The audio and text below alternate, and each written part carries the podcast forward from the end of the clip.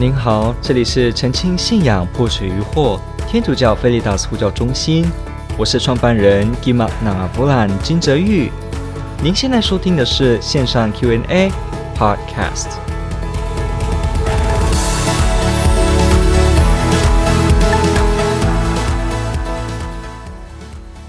是否能够简单的叙述，能证明圣经就是一本天主教的书籍，且教会拥有最高解释权的证据？OK，这是一个非常好的问题，也是非常重要的一个议题。尤其特别是我们跟基督新教的弟兄姐妹在聊有关于天主教信仰的根据的时候呢，常常会必须处理的一个问题，就是到底我们是不是该接受唯独圣经，以及我们有什么理由可以相信教会有圣经的这个最高解释权？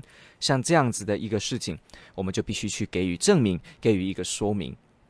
首先，什么叫唯独圣经呢？Sola Scriptura，这个拉丁文。那这个英文的意思可以说就是 Bible alone，就是唯独，就是单独只有圣经。换句话说，这个理念的意思就是所有基督徒信仰所有内容的最高依归都该归依圣经。也就是说，所有的内容，无论是在伦理上、道德上、教义上、像信仰的内涵上，它都要有根据，这个根据都要依据圣经。圣经是最高的依据，或者可以说，圣经就是整个依据的范围而已。也就是说，如果任何一个想法、一个思想，它只要超过了圣经的记载，它超过了圣经里面所给予的内容，那它就不应该被接受，它就是违反天主，它就是不属于天主的部分，就要被拒绝。这样子的一个想法是从十六世纪开始的，就是这些。当然，马丁路德早期有一些人，但是，呃，马丁路德开始的这个基督新教的这个宗教改革，那当然有一些的史史学家把它用叫宗教革命，哈，这个叫做 这个叫做 revolution，OK，、okay? 就是掀起了一个革命，就是在这一千五百年的这个时段里面。天主教会没有所谓的 sola scriptura 这样的观念，一直都没有。也就是从耶稣建立的教会一开始到现在，没有叫做唯独圣经这样子的一个想法。那所以这是在十六世纪开始才变成是这个样子。那我们就要来看。究竟真的是唯独圣经是真的吗？当然，我们其中就要看的第一点就是，如果所有的道理是可信的，都必须依据在圣经当中。换句话说，如果所有的内容在圣经中才是可信的话，不好意思，那这样就表示唯独圣经这样的观念也必须要在圣经中出现，才能被接受。好，所以我们现在就来看。是不是圣经有证明所谓的唯独圣经这样的想法呢？答案是没有。那我们可以在这个专业的文章中也有看到一些文章。那当然，在别的节目也有，我们这边就不特别做这个主题的讨论，因为我们今天的回应不是对于唯独圣经。所以，如果简单来说，唯独圣经这个想法，圣经吗？那当然就是。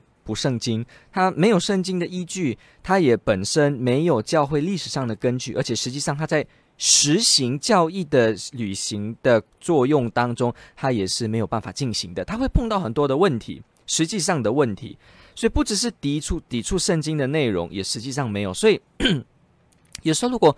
我们呃碰到一些基督新教的弟兄姐妹的时候，我们要能够了解为什么他们常常会直接动不动都是要引用圣经第几章第几节第几节，因为那是因为在他们的基础上是属于如果一没有这个圣经条文的这个接触跟佐证，那他们就会不能够接受。当然，其实唯独圣经是不是都这么样的被接受呢？在基督新教的派别当中是意见不一的，有些派别就真的认为。完全的唯独圣经是不应该的，所以他们就拒绝使用。他们还相信一些教会的会议啊，相信什么？那有些的态度就真的是这属于很严仅的，只有圣经的内容，所以他也不要任何的圣经之外的，比方大公会议，比方教父，比方教会的历史发展，这些他们都不要。所以还是要看，也不是一统的说基督新教都只有唯尊圣经，其实不见得。不过可以看到的共通点是，基督新教的弟兄姐妹，不管哪一个宗派，一定。至少圣经都是最高的依归，好，至少是这样子。OK，不过我们现在也知道，这个最高依归真理的来源只能从圣经而来，这样子的一个说法，这样的一个命题本身是没有圣经根据、跟历史根据、跟行动上的作用根据的。OK，那我们现在就来看这个部分，是否能够简单证明圣经就是一本天主教的书？可以从历史来看。你要去了解的是圣经的成书历史。什么叫圣经的成书历史？我们很多人碰到圣经的时候，他会误会，他以为圣经就是一本书。其实你知道吗？圣经是许多本书集合在一起的一本集合书，它是一个 collection of books，它是一个 library，它是一个大型的图书馆。圣经这个词本身，它的原文这个希腊字还是这个 Biblia，好，这是拉丁文也好，它都是指一个很大的图书馆的意思，也就是一个。许多书集合在一起的意思，所以没有错。圣经里面有诗，有历史的书，那也有一些文学性的作品，也有劝诫用的道德劝说之书，也有所谓的呢生平的记载，也有呃包括创世记载以及来世，呃，也就是说对于这个我们人死后之后的世界这样子的一个叙述。其中也包括技术的书、医学的包部分，也有包括一些呃鬼神的方面的部分，那也有针对人生生活记忆的部分，所以它是一个题材非常多样的一个书的集合体。如果我们看圣经的时候，你会发现到它实在真的不是一本单一的，好像一个作者从头写到尾。当然，我们知道圣经的总作者是天主，所以这整个是天主一脉的安排。不过，我们也知道，圣经的每一卷每一卷书，比方七十二卷，旧约四十六卷，新约二十七卷。好，基督新教的话，旧约三十九卷，新约二十七啊，比我们少一些。OK，那所以我们要知道的是。这个圣经的内容啊，如果你仔细这样看，我们知道每一卷都有每一卷的作者，这些都是呃生活在世界上的人，比方某一个先知，比方耶稣的门徒，比方某一个教会的领导人，像这样子。那他们这些人在天主的带领之下去写这些书，所以每个人都会依据他的风俗习惯、他的文法、他所讲话的方式，以及他的对于文字书写的能力，就能够表现出不同程度的。文体在圣经当中，也就是可以看到，诶，为什么明明都是希腊文，但是为什么这部书比较偏这个内容，那个书比较偏那种内容？这边的希腊文不精纯，然后这边的很粗糙的 希腊文，然后这边呢竟然很多譬喻啊，这个完全不譬喻，所以你会发现到这种。很不一样的，就好像今天有一百个作者同时编辑一套书，好，所以这个共同作者嘛，那这个作者就有不同的习惯，他可能写的比较偏呃实证论证类的，有的比较偏呃经验故事类的，有的比较偏用比喻类的，圣经也是这个状况，所以我们从历史上看。这七十二卷书是如何成为圣经的？换句话说，他们被人写下来之后呢？我们怎么知道这些书是圣经？我们怎么知道这些书是 sacred scripture？我们怎么知道这一个书卷不是普通的书？我们怎么知道我们眼前看到这一本书不是一般的书呢？你看，今天有十个人，十个人都写一本书，而且都自称标题为圣经。好，都自称标题为耶稣的传记，那交在你眼前，你怎么分辨哪个真哪个假呢？你怎么知道哪一个是真正的圣经呢？哪一个应该属于圣经呢？像这样子，就是所谓的历史上我们在探讨，到底这七十二卷是怎么纳入成为圣经纲目的这个议题。圣经纲目就是 Canon of Scripture，纲目就是好像我们说书本的目录一样。我们看一本书都有目录，对不对？圣经的目录也是嘛。第一个创世纪，后来出谷记，然后慢慢什么，一直到最后的末世录，这样子的一个纲目，它是如何被放进来？为何是这一个纲目，而不是别的？为何是这一部书，而不是别的呢？我必须跟你说，我刚刚讲的这个比喻，说十个人都写耶稣的传记，你怎么知道哪一个是真正的？那这样子的一个，我给你们讲的这一段话，实际上在初期教会就是这个情况发生的。如果你有在读这个圣经成书的历史，你就会发现早期就是面在面对这个问题，也就是说，有十个人杂七杂八的人都在写耶稣的生平，所以我们今天有一些没有听过的书，在早期都是被读的，而且也是有些时候是被认为被一些人认为这个应该是真的。然后呢，而且有一些你可能比方说什么多马福音啊，比方这个。比方这个中途的这个形状呐、那比方说你可能会看到某一些的这个呃黑马牧人书，还是你会看到呃某一些会说什么呃大马士革的落望的什么什么书，你会看到像这样子的一些。好像是中伯多禄福音还是中保禄福音，类似这样子，你会去看到这样的内容哈。摩大拉哎，这个马德勒纳玛利亚福音，你会看到类似这样子的叙述。可是今天我们没有听过这样的内容，所以一样，十个人的时候，我们怎么分辨哪一个是呢？如果我们从查经历史，我们就会发现是因为教会，是因为天主教会。什么意思？第一，因为耶稣基督来到世界上，让我们知道他是天主。第二，这个天主的耶稣基督建立了一个教会。第三，他建立的这个教会之外，他还赋予这个教会权柄，使得他们可以在耶稣升天之后继续接管他的工作。而且，他也赋予这个教会权威来解释，而且决定来带领教会。比方，我们看路加福音十章十六节，好，提到听你们的就是听我的，听我的就是听派遣我父来的，拒绝你们就是拒绝我。我们可以看到很清楚的，耶稣把这个。对于天主这件事情的裁定，交给了宗徒们，交给了教会。这是其中一个例子。比方，我们看马窦福音十六章十九节，我们也知道这个耶稣基督，他也给了这个 伯多禄说这个天国的钥匙。然后呢，你在地上所束缚的，天上也束缚。后来我们也看若望福音，也看到他也给了整个宗徒们。那我们看马窦也看得到，他也是一样给了宗徒团体一样的，你们赦免谁的罪，谁的罪就得赦免，以及呃你们。捆绑谁在天上也受捆绑，你们释放谁，谁在天上也受释放。我们看耶稣在整个福音中的脉络，确实是把他教导教会的权威给了，给了教会，使得教会能够继续带领，有着圣神的参与。如果我们看这个若望福音，如果我们看若望福音的这个十四章到十六章，你会慢慢发现到耶稣不断的在他他要离世之前，特别的托付给宗徒们。让他们知道，他将来会派遣一个圣神，他会带领教会，使得教会进入一切的真理。换句话说，耶稣在那边说什么？他说：“你们不要担心，将来我会派一个圣神，你们在管理这个世上教会的时候呢，他会带领你们，使得你们不出错，你们会进入真理，能够正确的引导信友们。”所以耶稣才说，现在有许多事情是你们不能够承担、不能够明了的。但是到时候呢，我会派遣圣神，使你们明白、想起我所说的话。所以也就是说，这个教会，耶稣所托付的教会，它是被耶稣保证。他们会在紧要关头的时候不会出差错，因为他们会想得到，在圣神的带领下想得到，原来耶稣真正的意思是什么，原来天主愿意的旨意是什么。于是他们就用这个圣神担保之下的发现，来带领教会去做往前走一步的决定。所以这也就是为什么我们看出及教会。第一个大公会议，这个 Council of Jerusalem，在《中途大事录》里面，这个 Book of Acts 的第十五章，我们会看到《中途大事录》十五章看到了一个教会开会的雏形。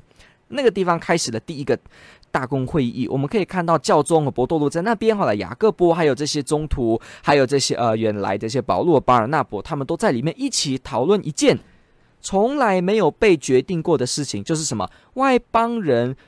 成为基督徒是否需要遵守犹太的一些呃习惯跟规定？比方这些饮食上的洁净与否的这一类的规定，是还有特别是这个割损的这个部分，也就是说，是不是外邦的人，就是非犹太人好了，好像希腊人也好，罗马人还是像任何人。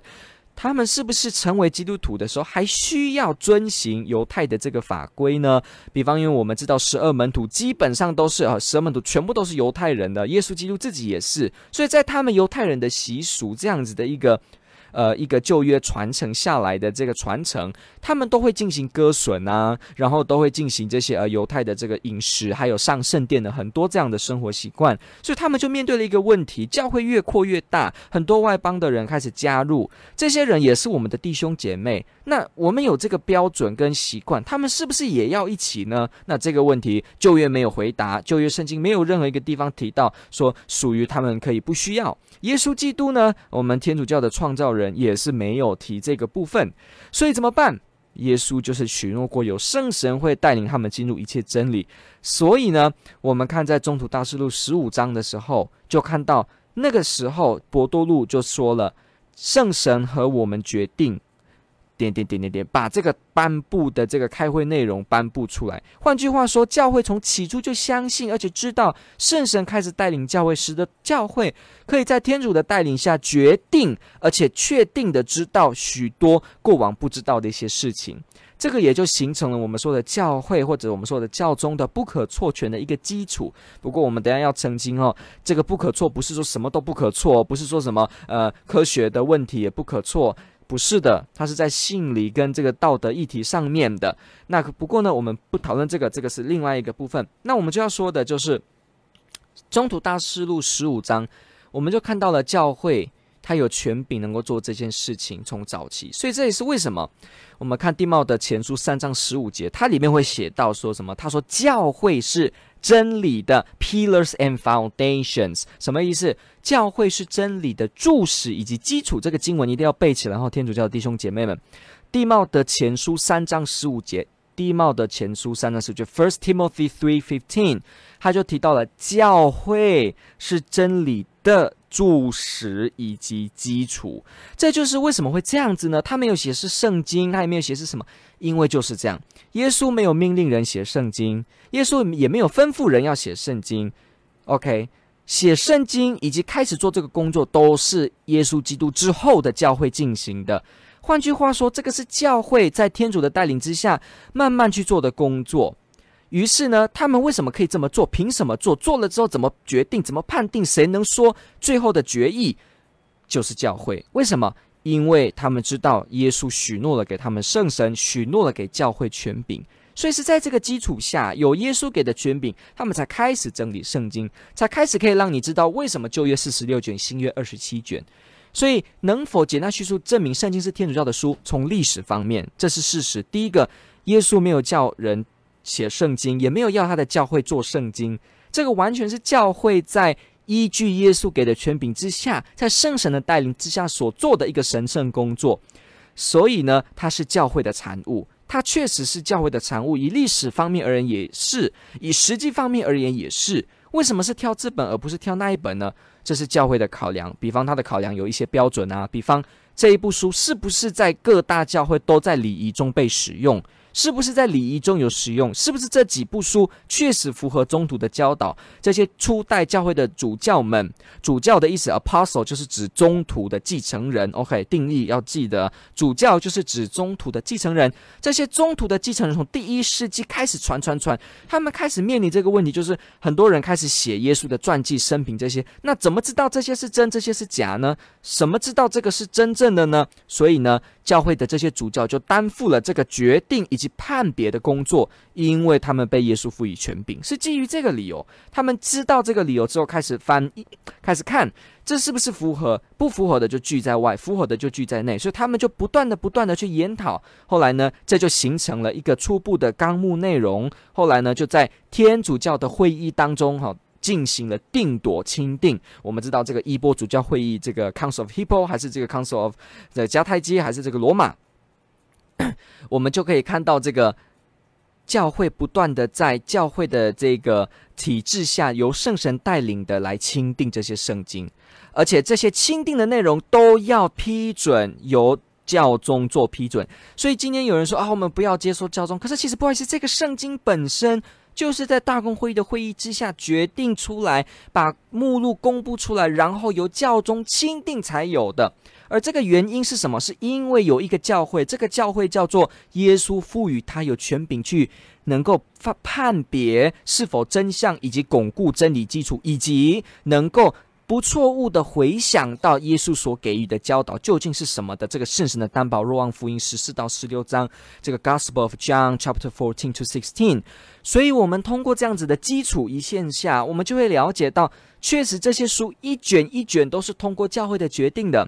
如果你仔细去看这些历史，你会发现到，早期有一些书卷是本来被认为会纳进来的，可是被教会的会议之后就决定这个不纳进来，反而有些书是在起初。OK，不知道什么叫喉咙一直有点痰。OK，有些书，尤其新约书，有些你今天熟悉的书，其实在早期是被怀疑的。比方《若望默示录》啊，《雅各伯书》啊，然后还是说这个呃《若望一书》，若望是《伯多禄书》，这些部分是在早期教会有被拿来怀疑的。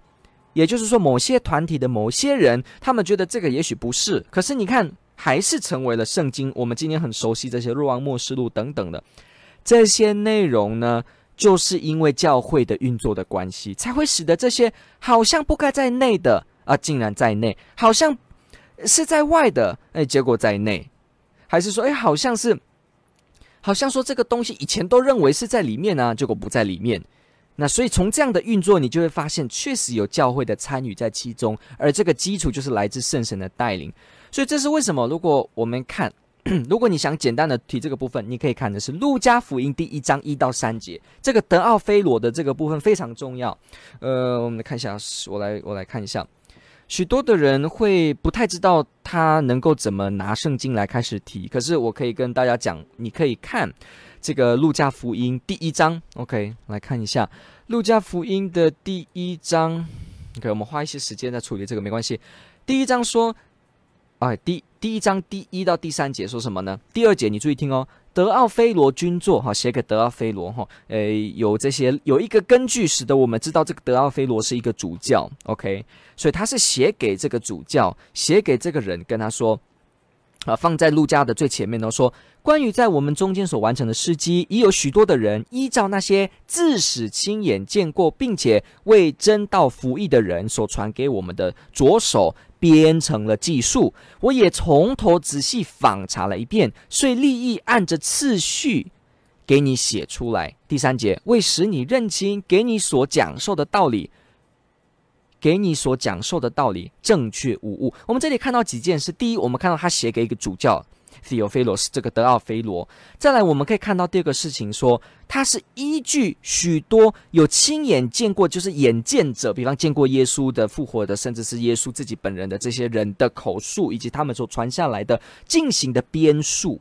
OK。所以是有编述哦，表示这个圣经是有这个人为在里面书写的过程的哦。然后呢，他说他也从头的查了一遍，表示我们可以知道他有进行校订的工作，好像我们前面讲的。所以呢，他才把这一个叫路加福音的部分，用次序的方式，按照这个 chronologically 这个所谓的时间顺序的安排呢，尽量把你写出来，而且是给你写出来。第三节说，为了让你认清你所讲授的道理正确无误。换句话说，也就是说，他路加正在把这一整本书告诉他来历、编撰的过程以及它的可靠度，希望拿给这个主教，使他知道这个符合教会的教导，符合你这个主教所宣讲的东西。所以我们可以看得到，一个书卷是不是成为一个圣经，它必须依据主教的判断，必须依据教会的同意以及认识。从路加福音第一章的一到三节，就会让我们看到这个有关于圣经成书这个部分不能没有教会的这个过程。我们看到这个书写的里面是在教会的体制进行的。所以你可以提这个路加福音一到三章，呃，一节一章的一到三节，你也可以提到这个地貌的前书三章十五节，OK。然后呢，你也可以看到这个教会被耶稣基督建立，路马窦福音十六章和十八章这个部分都可以看，来让你知道这一路线下的一个一个说明。你就可以知道，确实圣经是一本天主教会的书籍，而且是因为天主教会有着耶稣所赋予的权柄，而这些我们讲的种种内容都在圣经自己当中就提供了记述。这也在教父，就是初代教会的基督徒的著作当中也被写出来，所以内证跟外证都有证据支持这件事情。OK，来问题的第二半部分，教会拥有最高解释权的证据。好，我们刚刚已经看到了哈，有这个地貌的前书，教会是真理的柱石以及基础。后来我们看这个伯多禄这个。伯多禄后书第一章二十节，那么就有提到说，圣经不应该随从私人的解释。那么如果你去看若望一书啊，你若望一书、若望二书，你就会发现，真正的按照基督所生活的基督徒是要按照教会来理解的，而且教会确实给了我们对耶稣的认识，而且真正属于天主的人，就是在教会内共荣的人。我们看这个若望一书是到二书，确实是这样子的，在进行这个。这个立论，那比方说，呃，我们看得撒洛尼人后书第三章，哈，Thessalonian Second Thessalonian Three Six，我们也看到保路中途，他也吩咐基督徒要怎么样呢？他应该啊、远离不按中途传授生活的人，也就是说，谁不按照教会这些中途所给的传授传授就包括说明啊、解释啊，以及教会的生活方式，以及这些圣经的传统等等林林总总的内容。谁不按照这些进行的人，哈，小心！你们如果知道有这些人，要远离，要小心。我们看这个部分。那如果我们看整个德萨洛尼人前书后书，你会发现到他不，你会不断的看到教会的这个解释权威一直在那个地方被说明出来。OK。罗马书十六章十七节还直接告诉我们，那些拒绝教会教导的人要远离他们的。所以我们会知道一件事情，就是圣经确实是我们很重要的基础，可是他是在教会中带领的，是在耶稣所给予的权柄下进行的。马窦福音二十八章也说了，他给了门徒们要向万民宣讲福音，而且呢，也特别说什么呢？他也特别写说，呃，不只是这个哈，他也特别写说。你们要教导他们我所吩咐你们的一切，所以这个教导吩咐，使得他们知道我说的一切。这种教导就会涉及到解释。我们看到这个中途大事录十五章的会议，就更看得到这样的事情被呈现出来，也就是教会一直在解释、在阐释有关天主的教导。所以，为什么保禄写那么多书信，都是在教会内进行阐释，有圣神的带领。我们看保保禄自己虽然是一个很大的一个福传者，他自己也是一样，在开始福传之前，到了耶路撒冷跟中途们握手合言，也就是这个在圣经学者当中，我们知道这个是一个表示合作跟共。容的意思，也就是保禄也不是自己一个人在那里传的，他是在教会的这个呃认可之下继续去进行的。所以，我们看这个部分就可以知道，呃，圣经来自教会，以及教会有解释圣经的通常的权柄。那为什么我们完全的知道呢？因为这也是最后一个我要跟您提的哈。我们花特别多时间冲这个，不过没有关系。好，特别要跟大家所提的什么呢？请你想想看看书本，一个书本写下来，好，比方这里一本书，好了，U-CAT，随便啊，U-CAT 一本书，你看到一本书，发现里面有一个内容，比方好这样了，我的名，呃，我的这个名字叫 Kimat Nangavulan 哈，布农族的名字，OK，来，有的人看到这个 K-I-M-A-T，他就念 Gimat Nangavulan，有的人就念 Gimut Nangavulan，有人就 Kimat Nangavulan，OK，这时候怎么办呢？各式都有人叫哈，北部人叫 Gimut，中部叫 Gimat。北部叫 Gijik，随便了哈，很多人这样子念，这时候怎么办呢？吵来吵去说，究竟谁讲的正确？是不是有一个最简单的办法，就是直接去问本人嘛，或者是直接去问，比方我的妈妈、我的爸爸、我的家人，问这些跟我有关系、有来历的人。直接这样子回来问，就会知道到底我的名字怎么念。圣经也是像这样子，圣经当中的内容怎么解释呢？有很多的派别，不一样的解释方法。其实我们常理而言，你可以知道，圣经确实是一个教会的书，它确实在教会的带领之下出来。那是不是我们就回去找这个出版社来问，来看看这些教会，不就？更是合理、更有效度，能够找到答案吗？所以这是合乎常理，而且有很好的理由可以做的。教会的解释，虽然你可以说，诶，这个解释也不错啊，那个解释也很好，诶，这个也很有创意。但是问题是，就效度而言，是不是回到出版社跟作者更能够有依据的说呢？那这当然就没有错喽。这个基础是很坚实的，他的论证就是很简单。一本书内容有误，最好就是询问出版社跟原作者。OK，今天圣经有不同解释，所以为了寻求一个正确的解释，你理当会回到原出版社以及机构进行询问。这是我们一般生活的经验，这也可以让我们知道为何天主教的基督徒他们会寻求教会来解释。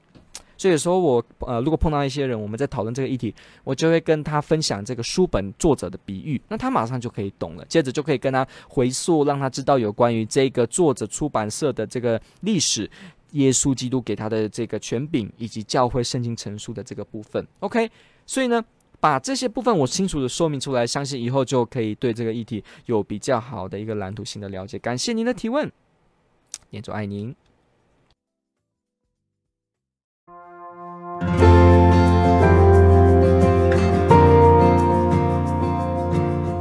感谢您的收听。若您喜欢本系列节目，支持护教学与福传相关推广，欢迎来到我们的 FB 粉丝专业以及 YouTube 频道，点击订阅哦。也别忘了我们的 Podcast 频道的订阅哦。